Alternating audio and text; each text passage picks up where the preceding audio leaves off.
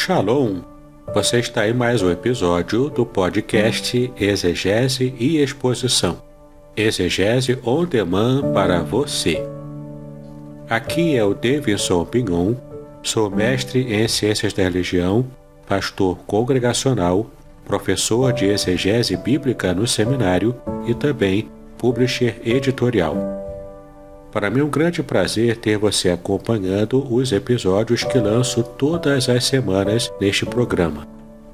E aproveitando que você gosta de estudar a Bíblia com bastante profundidade, siga-me nas redes sociais e também conheça todo o material gratuito que eu tenho apresentado para o seu próprio estudo e aprimoramento bíblico. Dê uma olhadinha também nos links abaixo em dois cursos especiais o primeiro deles, Introdução à Exegese Bíblica, e o mais recente, A Trindade Revelada nas Escrituras Hebraicas. E no episódio de hoje você poderá acompanhar uma mensagem muito especial e trará grande enlevo espiritual para a sua vida.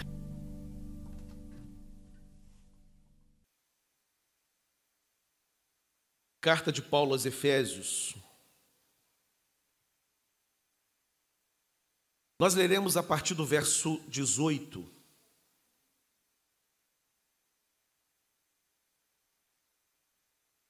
Onde o apóstolo diz as seguintes palavras à igreja de Éfeso: E não vos embriagueis com vinho, onde há devassidão, mas enchei-vos do espírito, falando entre vós com salmos, entoando e louvando de coração ao Senhor com hinos e cânticos espirituais, dando sempre graças por tudo a nosso Deus e Pai, em nome de nosso Senhor Jesus Cristo, sujeitando-vos uns aos outros no temor de Cristo. Deus abençoe a leitura e também a exposição da Sua palavra. A carta aos Efésios, ela é uma carta eclesiológica. Eclesia é a palavra grega para igreja. A carta aos Efésios é uma carta eclesiológica. E com isso eu não, não digo muita coisa, porque, num certo sentido, todas as cartas são, porque elas foram escritas para igrejas. Corinto, Galá, Galácia, Tessalônica, Filipos, Roma, a própria igreja de Éfeso, e assim por diante. Mas a carta aos Efésios é chamada de carta eclesiológica por uma razão. O capítulo 4 dessa carta, o capítulo anterior, é um capítulo onde os dons ministeriais são descritos por Paulo. Ele diz que Deus chamou homens para apóstolos, outros para profetas, evangelistas, pastores e mestres. É o texto em que Paulo chama a igreja a responsabilidade de se lembrar que nós estamos ligados pelo auxílio de todas as juntas. É a carta que fala que o Senhor, ele ao retornar para a glória, ele leva cativo o cativeiro, e está se referindo à constelação de remidos, de convertidos que são levados. É, portanto, uma carta que trata das realidades da igreja. E é interessante que Paulo, pensando nisso, ele abre um espaço de reflexão e de exortação na sua carta para falar de família. E quando Paulo faz isso, fica claro o seu objetivo. Para Paulo, igreja e família estão diretamente ligadas. Nós, inclusive, desdobrando essa compreensão, afirmamos que se a família estiver bem, ou melhor, se as famílias estiverem bem, a igreja vai bem. Se as famílias estiverem bem, a própria sociedade vai bem. E muito mais do que uma afirmação impactante do que uma frase de efeito, ela é cercada de verdade. A igreja vai bem se as famílias estiverem bem. se as famílias forem bem, estiverem debaixo da graça de Deus, a igreja estará também debaixo da graça de Deus. A sociedade será uma sociedade melhor se a igreja estiver bem. Por isso, na carta eclesiológica, Paulo abre uma perícope e trata especialmente do assunto do tema ligado à família. E quando Paulo trabalha essa perspectiva, quando ele doutrina a igreja de Éfeso, porque Paulo está doutrinando, Paulo é um doutrinador, não é só um escritor, não é só um teólogo, não é só o plantador de igrejas, ele também é um doutrinador, e a sua doutrina é inspirada, ele é um instrumento inspirado pelo Espírito Santo. Seu texto é um texto autoritativo, é um texto normativo para a igreja. O que ele está ensinando para o povo da igreja de Éfeso e o que o Espírito Santo ensina para nós? Nessa semana em que nós nos dedicamos à família, ontem ouvimos uma pregação do reverendo Márcio Caldas, baseado no livro de Juízes, sobre o nascimento de Sansão e como estava a sociedade nos tempos de Sansão e como foi para a família os pais receberem aquela notícia do anjo do Senhor que anunciou o nascimento de Sansão e o que o Senhor esperava daquela família, importante nós entendermos o que Deus espera da família. E nós que temos uma preocupação com a qualidade das nossas relações familiares. O que a gente precisa aprender da palavra do Senhor? Primeiramente, eu quero lembrar os irmãos que família não é apenas um assunto seu. Apesar de você ter casado, ter sua esposa, seus filhos, é fundamental lembrar que a sua família interessa profundamente a Deus a sua família está debaixo do interesse do Espírito de Deus. Paulo, quando vai trabalhar com família, ele não parte de outro ponto que não seja o Espírito de Deus. Ele vai dizer, do verso que eu não vou ler, mas não pelo menos agora, do verso 22 em diante, ele vai falar de aspectos e dinâmicas que acontecem dentro do lar. Do marido que ama a esposa, da esposa que honra o marido, dos filhos que reverenciam os pais, dos pais que são cuidadosos na prática da sua autoridade em relação aos filhos, ele vai fazer uma aplicação das dinâmicas internas. Mas qual é o ponto de partida de Paulo? O ponto de partida de Paulo é o Espírito de Deus. Ele vai dizer: não, não se encham de vinho, porque ali há devassidão, mas encham-se do espírito.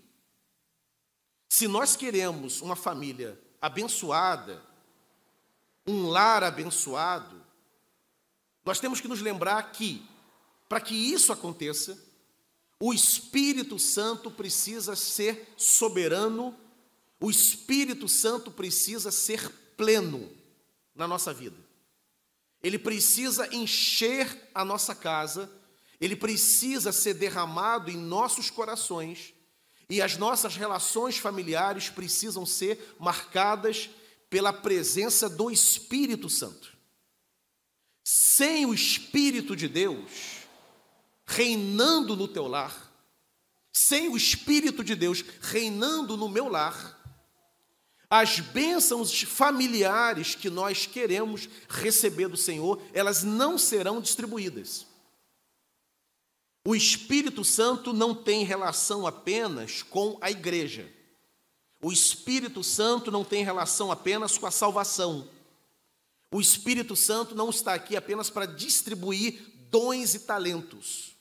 Ele está também para promover a qualidade das nossas relações. Ele quer se derramar sobre pais, ele quer se derramar sobre mães, ele quer ser derramado sobre filhos, ele quer ser derramado sobre casais, ele quer inundar lares, encher o coração de famílias, de sua pessoa, de sua presença. Aí Paulo, quando apresenta essa esse horizonte para a igreja de Éfeso, ele vai fazer aplicações sobre esse enchimento do Espírito Santo. Quando ele diz: "Não se embriaguem com vinho, mas encham-se do Espírito", ele está dizendo em primeiro momento que essa relação de busca do Espírito Santo para que as relações familiares sejam abençoadas, sejam marcadas pela bênção dele, primeiramente o espírito tem que ser procurado, tem que ser buscado.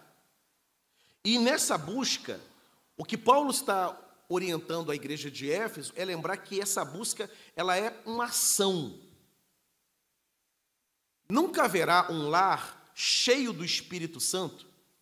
Seus filhos nunca serão cheios do Espírito, nós nunca seremos cheios do Espírito se nós não buscarmos.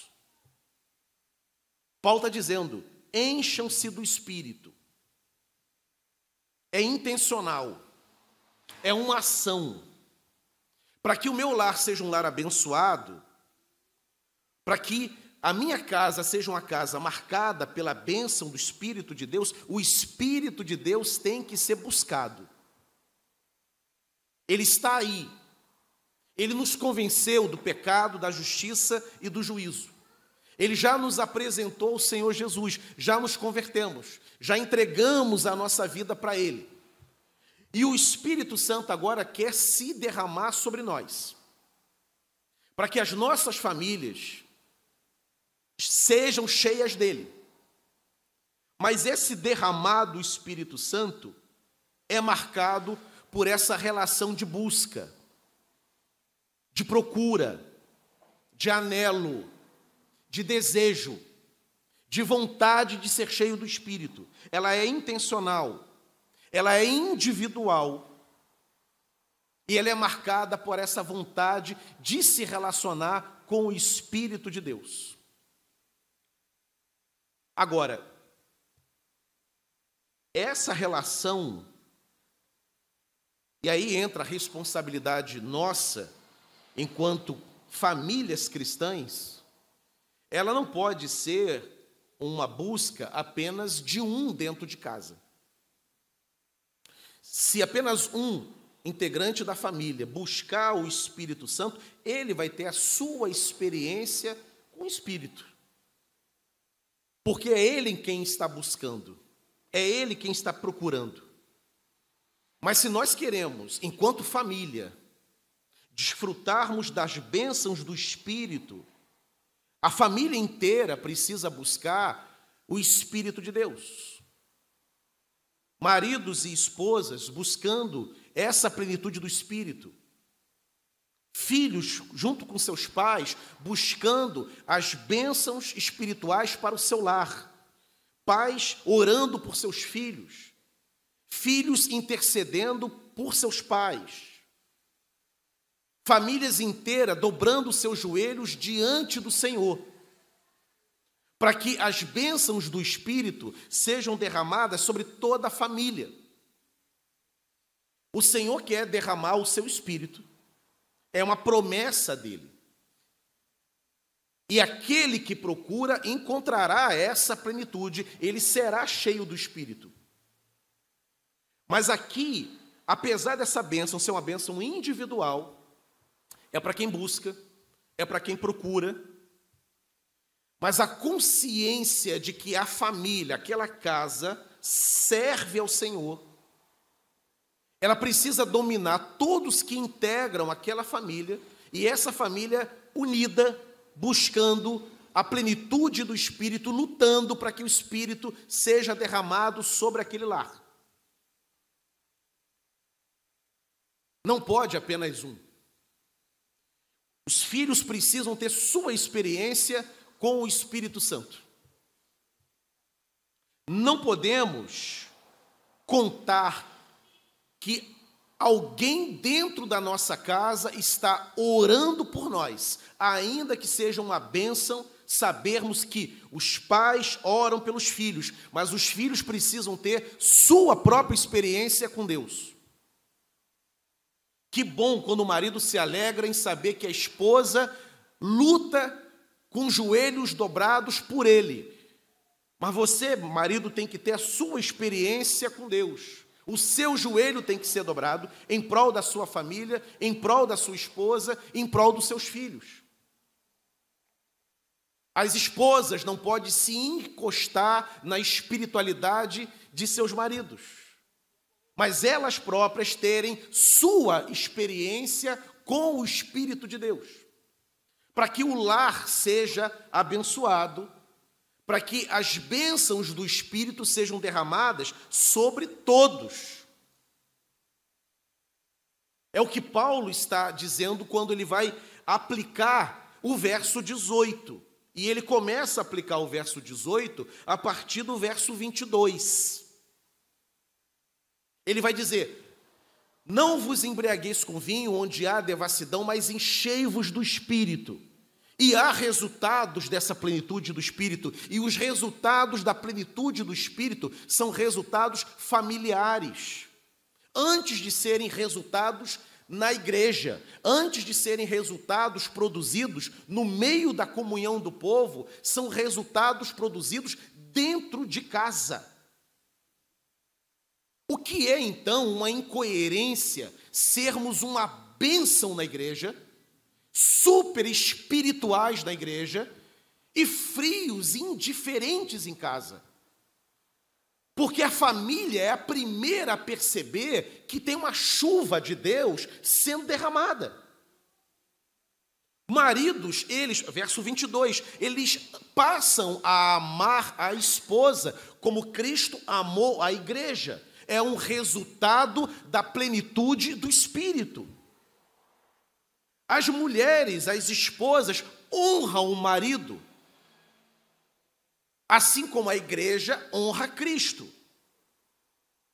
Os pais não são excessivos no trato com os filhos, e os filhos de coração submetem à autoridade da mãe e do pai. É o que ele está dizendo. Ele desdobra, ele aplica a plenitude do Espírito. Em Corinto, Paulo trata da plenitude do Espírito e da distribuição de dons no meio do corpo da igreja. Em Éfeso, não. Em Éfeso, é a esposa que testifica o marido se ele de fato é cheio do Espírito. E essa testificação não vem a ela por meio da oração em línguas do marido, que é feita na igreja ela testifica que ele é cheio do Espírito, quando ela percebe que ela é amada por ele, assim como Cristo amou a igreja. O marido olha para a esposa e vê que ela é cheia do espírito, não pela qualidade da excepcional aula que ela dá para as crianças na escola dominical, mas pela maneira como ela o trata, se ela o honra se ela o respeita. Se ela não o respeita, ela não é cheia do Espírito. Porque você não pode ser cheia do Espírito e esmagar o seu marido. Você não pode ser cheia do Espírito e desqualificar seu marido. Você não pode ser cheia do Espírito e agredir seu marido com palavras. Porque a igreja não agride a Cristo. A igreja que é a noiva, não desonra o noivo. A igreja, que é a esposa do cordeiro, não desqualifica com palavras e ações o noivo que é Cristo. Em Corinto, os, a evidência do Espírito se dá na igreja. Em Éfeso, a evidência do Espírito se dá dentro do lar. E quem escreve é o mesmo Espírito. Quem inspira é o mesmo Espírito. O autor humano é o mesmo, apóstolo Paulo. Por quê? Porque não há dicotomia, separação, divórcio entre igreja e família. Somos uma bênção na igreja necessariamente e primeiramente temos que ser uma bênção dentro de casa. A bênção do Espírito de Deus, ela é derramada primeiramente sobre um homem e uma mulher, e os primeiros a receberem os frutos dessa plenitude é quem está mais perto. E quem é que está mais perto de nós? Quem é que está mais perto de você? Sou eu? Que lhe vejo uma vez na semana? Ou são os seus? As bênçãos espirituais sobre a minha vida precisam ser vistas, primeiramente, pela minha família, por Sandra e Simone. Se a igreja recebe primeiro, tem algum desvio, alguma distorção. Se a igreja considera, por exemplo, Sandra uma bênção e eu tenho dúvidas dessa bênção, tem uma coisa errada. Eu tenho que olhá-la e vê-la como abençoada, antes da igreja ver. Porque as primeiras bênçãos, redundantes da plenitude do Espírito, são desfrutadas dentro do lar. Antes de ser uma bênção para os outros, precisamos ser uma bênção para os nossos. Porque o Espírito Santo faz isso. É a aplicação que Paulo faz. E que aplicação?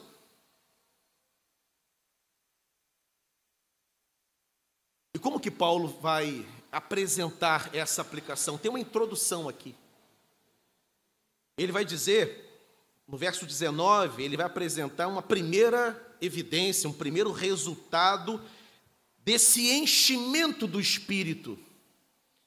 Verso 19, ele vai dizer assim: falando entre vós com salmos, entoando e louvando de coração ao Senhor, com hinos e cânticos espirituais.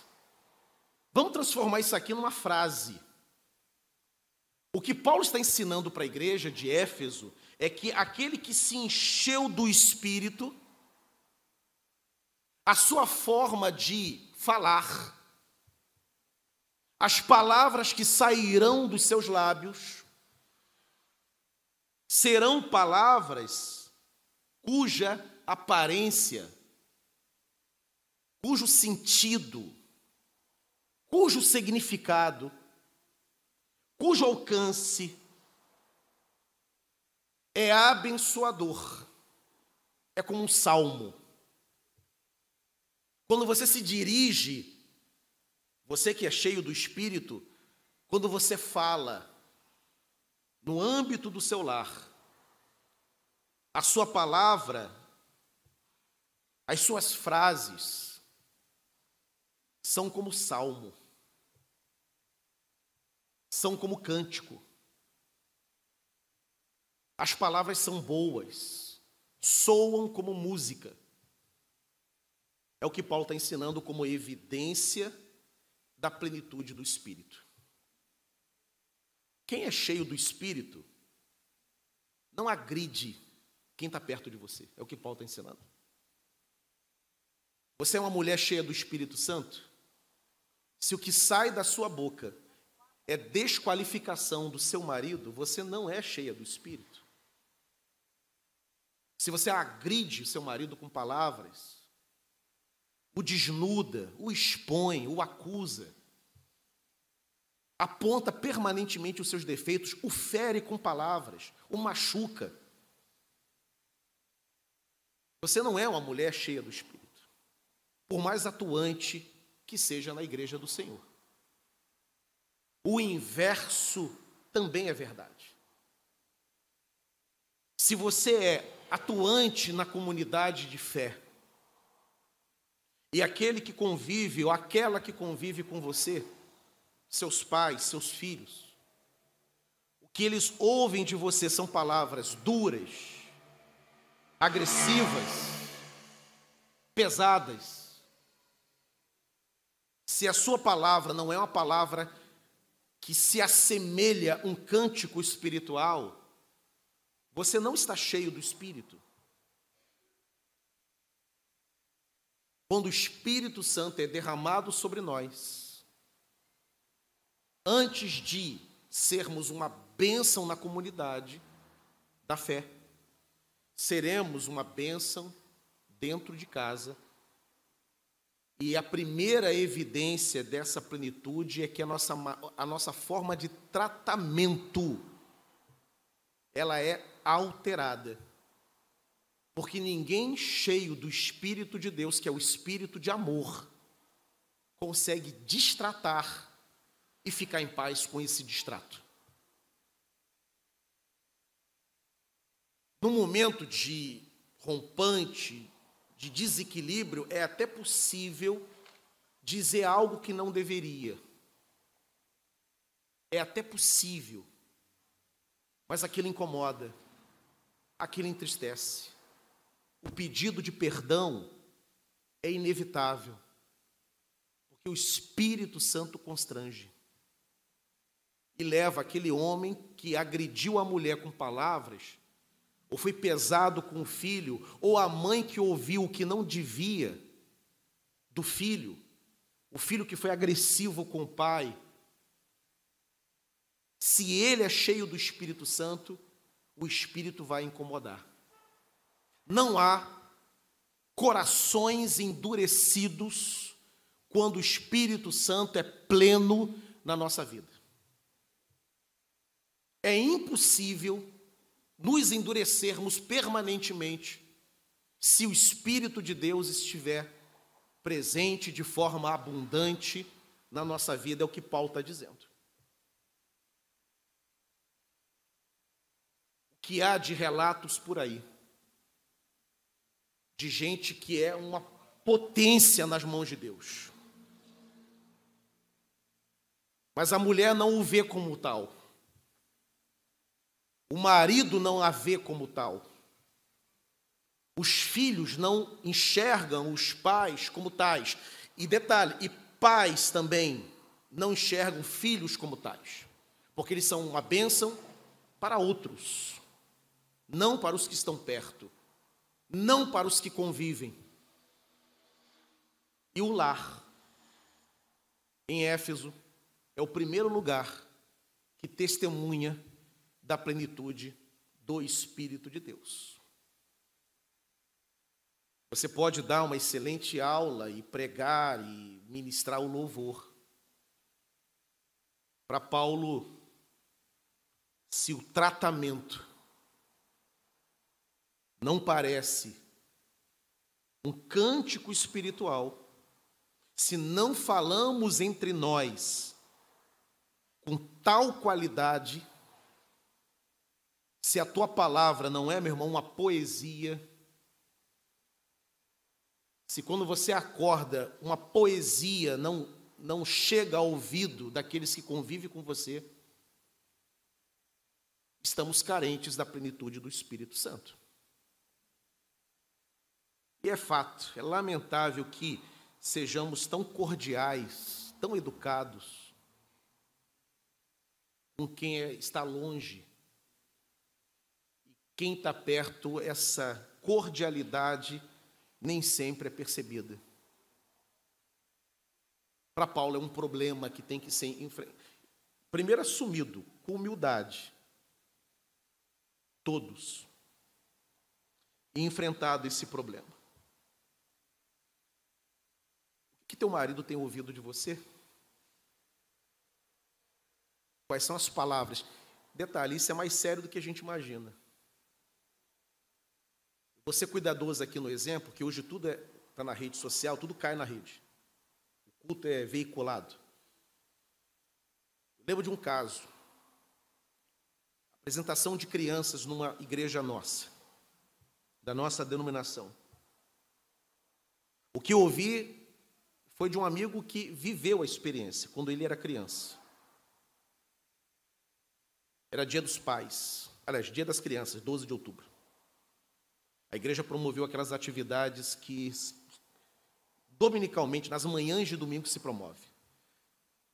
Cada criança foi chamada no jogral, na participação, e tinha que dizer o que, que costumava ouvir dentro de casa. E aí o microfone era colocado nas mãos de cada criança. Aí uma criança diz: Ah, eu sou o tesouro de papai.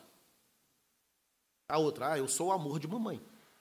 Ah, eu sou a flor do vovô, do jardim do vovô. Até que chegou esse meu amigo.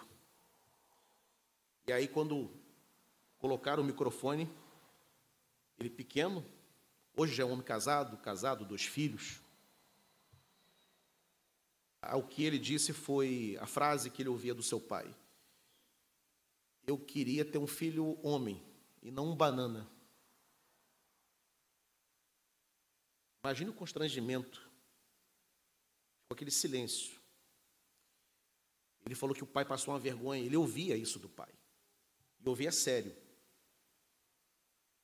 Eu ouvi isso ele já casado, com dois filhos. Ele era criança quando ele ouviu aquilo, nunca saiu.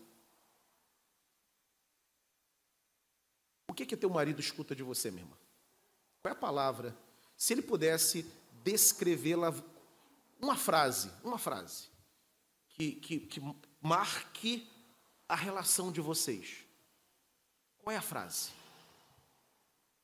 O que ele ouviu de você? Se a tua esposa pudesse dizer assim, uma frase nos define, ou melhor, uma frase me define para ele, é o que ele pensa de mim. Que frase seria essa?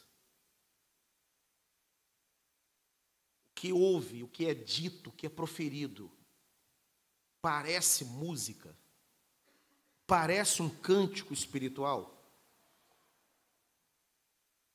É prazeroso ouvir.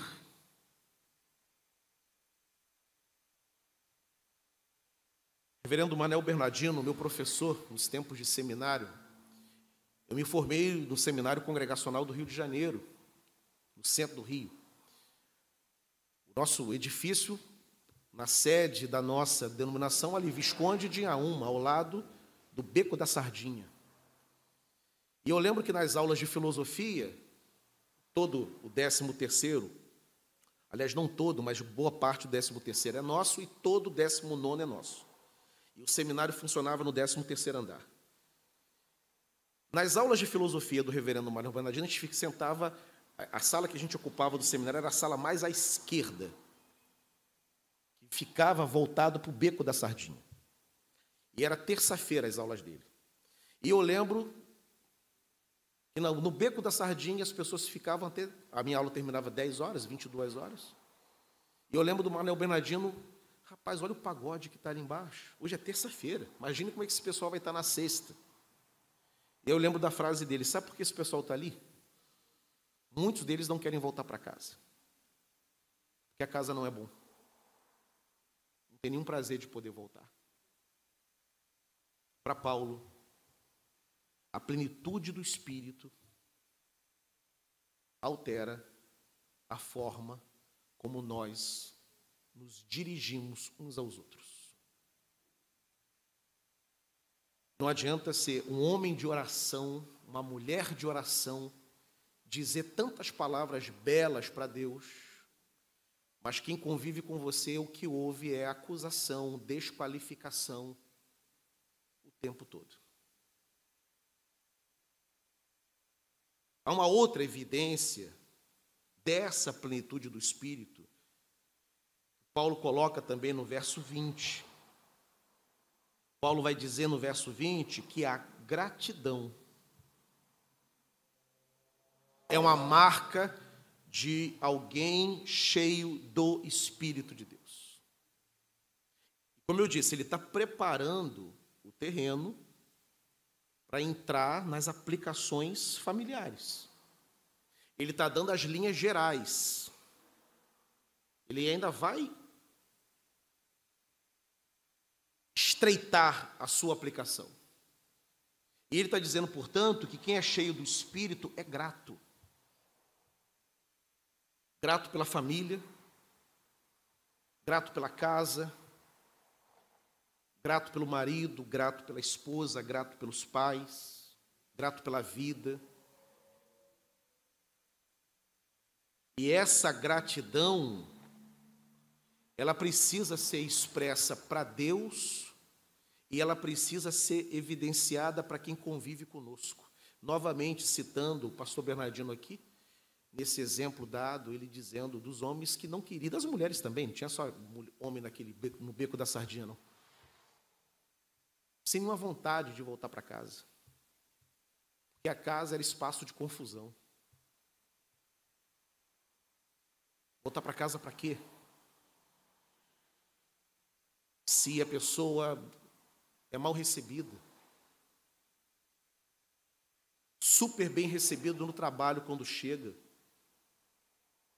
quando chega em casa à noite, não é bem recebido.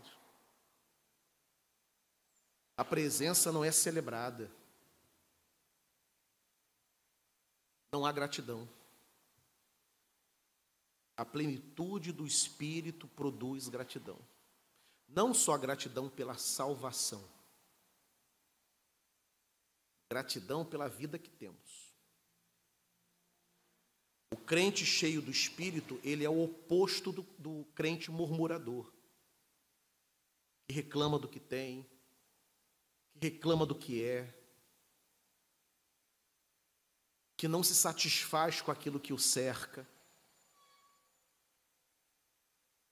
A gratidão, ela é fruto do, da plenitude do Espírito de Deus. E quem está perto percebe. Quem está perto recebe essa influência boa de um coração verdadeiramente grato.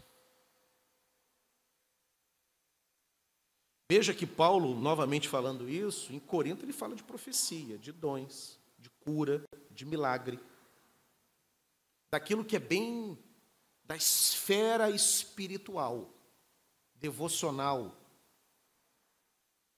Em Éfeso, Paulo não trata disso. Paulo trata de os limites, são limites concretos. É uma plenitude do espírito que é percebida em ações concretas do dia a dia. Na forma como nós acordamos, na maneira como nós disciplinamos os nossos filhos, na maneira como nós tratamos o marido e a esposa.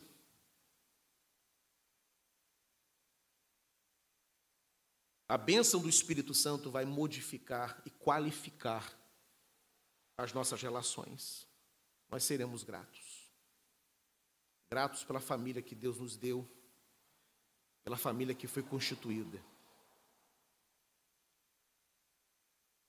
Paulo apresenta também uma terceira evidência da plenitude do Espírito. E aqui é o ponto, de, aqui é o ponto dele, como, em que, como eu disse, ele estreita a sua aplicação. Ele vai falar no verso 21 que aquele que é cheio do espírito, ele não esmaga, ele não pesa. O verso 21 fala que é quem cheio do espírito, ele se sujeita, sujeitando-vos uns aos outros, no temor de Cristo. Quem é cheio do espírito não pesa sobre os outros. A relação não é pesada. Quem é cheio do Espírito não esmaga quem está perto de nós. Quem é cheio do Espírito se submete, é suporte. Você é suporte, meu irmão, dos teus pais? Teus pais enxergam em você um suporte. As irmãs, com meu carinho, me dirijo a vocês. Vocês são suporte do marido de vocês? Eles olham e dizem assim, pastor Idauro, eu tenho nela um suporte. Quando eu estou mal, quando eu estou atribulado, é nela que eu encontro suporte e alívio. Ou você é quem esmaga, expõe e machuca o teu marido. Ele conversa com outros, conversa com amigos, o que nunca conversa contigo. dos seus lábios não virá uma palavra de sustentação. E o inverso também pode ser perguntado aqui. Com quem a tua esposa encontra suporte? Nós estamos lidando aqui com coisas extremamente sérias. No meu ministério, já me deparei com pessoas que procuraram outros braços. Porque em casa não tinha suporte. E deram vazão ao pecado. Sentiram-se atraídas ou atraídos por quem lhe dava suporte, suporte esse que não encontrou dentro de casa. A sua relação, quem se relaciona com você é esmagado ou abençoado? Quando vocês dois se encontram no final do dia, quando retornam do trabalho, esse encontro esmaga ou é abençoador, edificador? Ou melhor, edificante. O encontro promove edificação ou promove destruição. A pior hora do dia é quando vocês se encontram ou é a melhor hora do dia quando vocês se encontram. Voltar para casa quando a criança, o filho, adolescente, o jovem volta para casa, é uma bênção, é edificante, é o ambiente é abençoador, refrigerador, ou é um ambiente tenso o tempo todo? Só há alívio quando os pés encontram o caminho da rua. O caminho da casa é tenso. Prolonga-se as horas na rua propositalmente para ver se encontra dormindo. Ou é bênção é bom, volta para casa mais cedo, por mais que ame um melhor amigo, por mais que seja maravilhoso tomar um café com ele, mas ele quer encontrar a esposa, ela quer encontrar o marido, ele quer ver o filho, ele quer orar com a filha, ele quer colocá-la para dormir, ela quer dar um beijo nele antes de dormir. Benção pai, benção mãe. Como funciona esse lar? É o que Paulo está dizendo. Quem é cheio do Espírito fala de maneira diferente.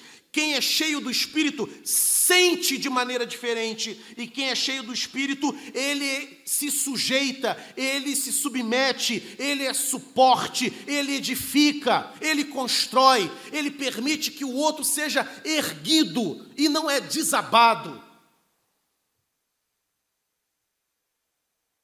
A igreja precisa discipular esse mundo, porque há lares onde uma verdadeira competição se estabelece. E o lar cheio do espírito é um outro lar. Com todo o meu respeito, não adianta sapatear em casa. Não adianta ter visões. Não adianta ver anjo. Não adianta ver bandeja de prata para lá e para cá.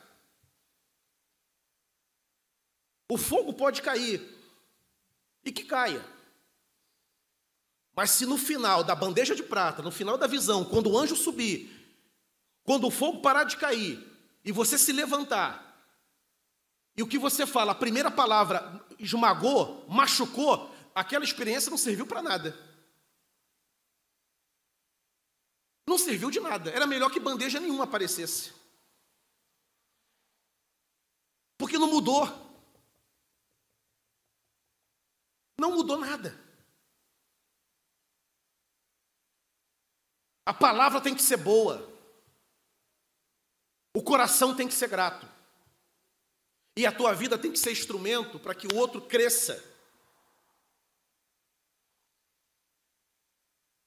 O casamento, a família tem que ser um ambiente onde o crescimento é promovido. Não pode ser um lugar de sepultamento. Claudinho falou ainda, o presbítero Cláudio falou de sonhos aqui. Os irmãos sabiam que tem homens e mulheres que não conversam com seus maridos e esposas sobre seus sonhos? Com medo de ouvir algo que sepulte. Ele conversa fora, não conversa dentro. Pastor, ela não torce por mim. Pastor, ele não torce por mim.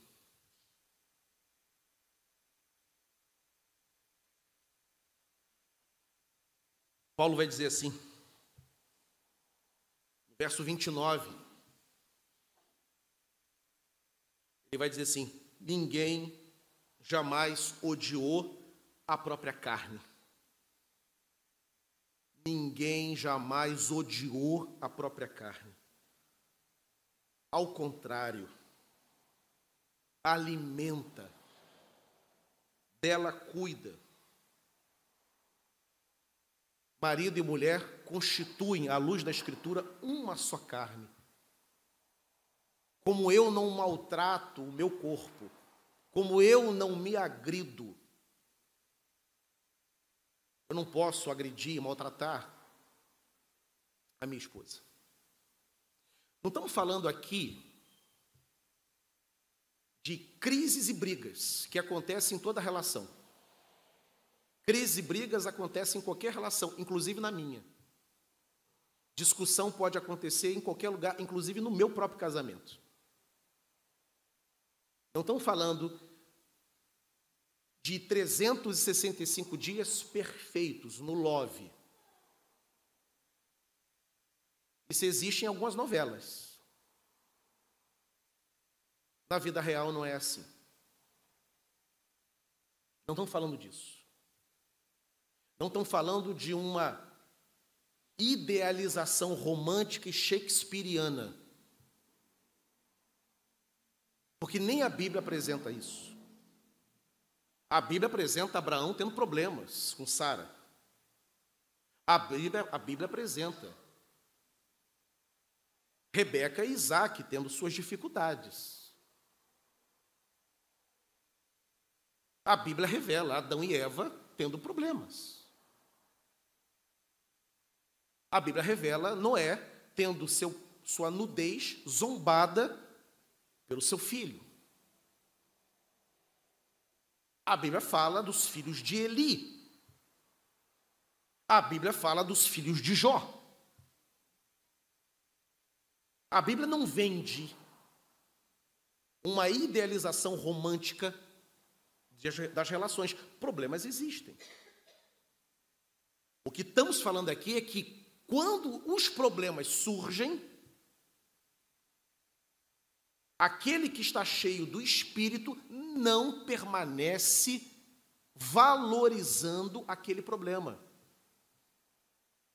Vem o arrependimento pela palavra mal colocada.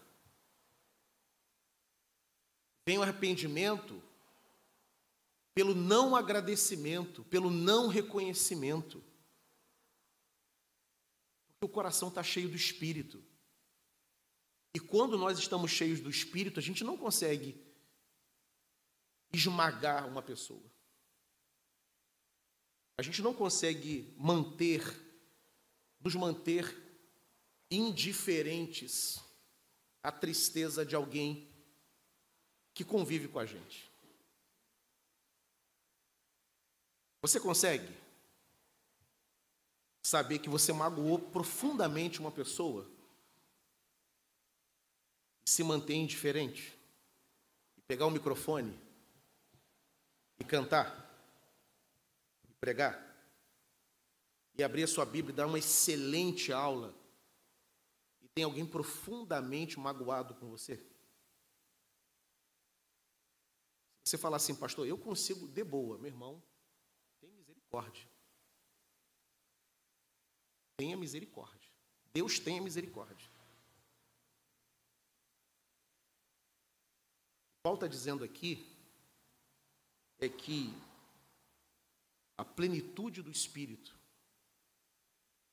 deve ser buscada, intencional, individual, mas também é uma bênção familiar, quando ela chega, quando o Espírito enche, quem está perto são os primeiros, claro, são os primeiros a colher os frutos, são os, os primeiros a ver os frutos. Não vai ser a igreja a primeira a colher, é a família a primeira a colher. Antes de eu amar a Vitória, amar a Giovana, amar a Dani, amar a Laura, amar o Natan, o Nicolas, o Miguel, antes de amar esses adolescentes, a Júlia, a Grazi, Maria Clara. Eu preciso amar a adolescente que convive comigo. Deus me livre, Deus me livre a minha filha achar que eu sou mais amoroso com Grazi, mais amoroso com Vitória do que com ela. Deus me livre. Aconteceu até um negócio um dia desse engraçado. Eu fui buscá-la na escola e ela estava vindo com Vitória e por um detalhe. Eu falei primeiro com Vitória, pai, primeiro eu. Fala primeiro comigo, depois com Vitória. Eu falei primeiro com a Vitorinha, pai, primeiro eu. Me cumprimenta primeiro, depois cumprimenta a Vitória. Que bom que minha filha tem. Ela diz que não é ciúme do pai, não. Que bom que ela tem. Imagine eu cumprimentando Vitória, ela está nem aí, pode falar, pode beijar todo mundo, estou nem aí. Tô nem aí. Ainda bem que se incomodou. Quero que se incomode mesmo.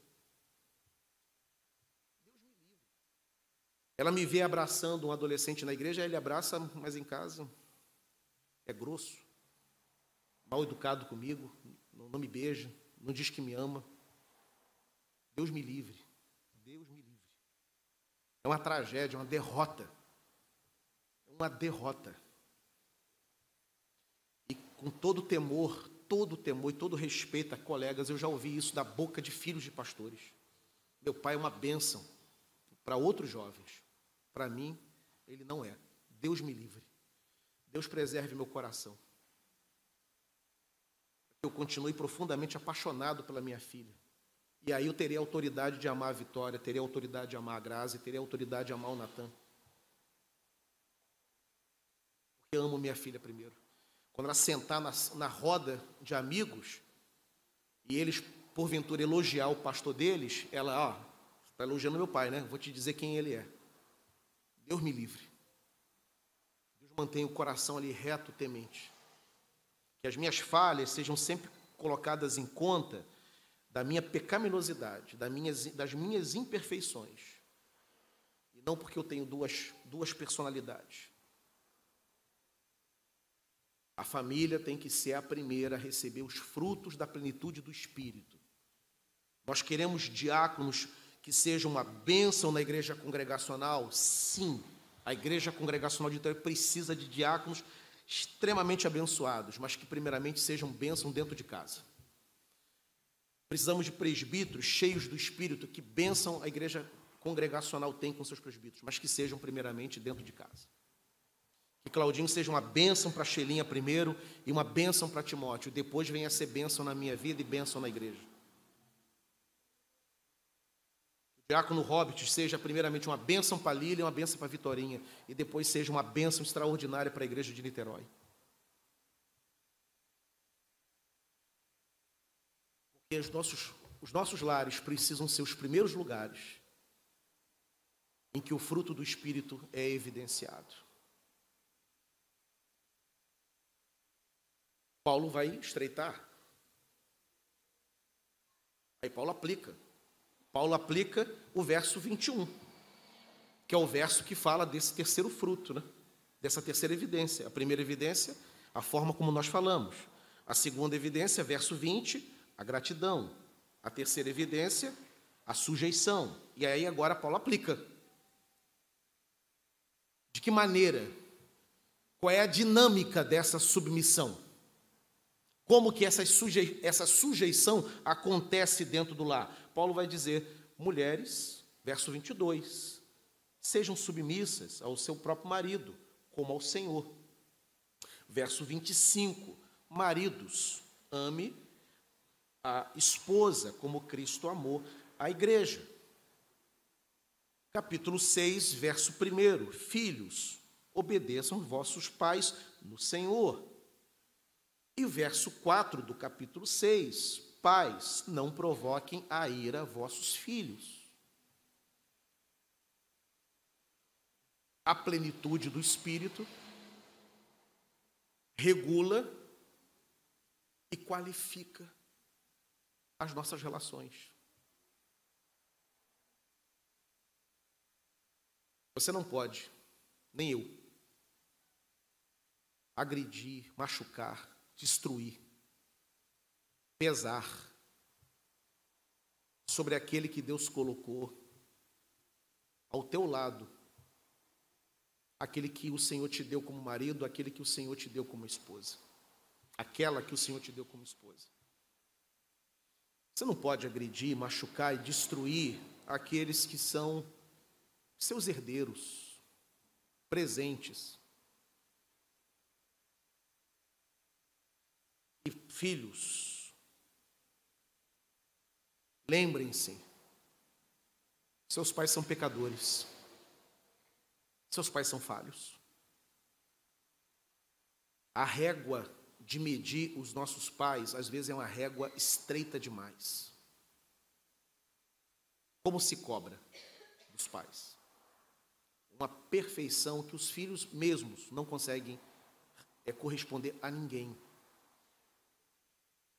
Perdoem os pais. Não tem aquela pessoa que você diz assim: olha, você é pecadora e Deus te entende, Deus te perdoa e você continua sendo amado de Deus porque você é um pecador. E Cristo foi enviado justamente por isso, porque você é um pecador. Seu pai e sua mãe são esses pecadores. Por isso eles erram. Por isso nós cometemos injustiças. Por isso a gente erra na mão. Perfeito só aquele que nos salvou.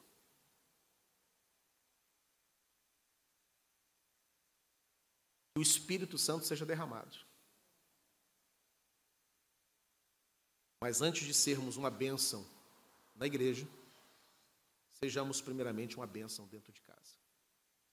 Todos nós, maridos e esposas, pais e filhos, para a glória do nome do Senhor.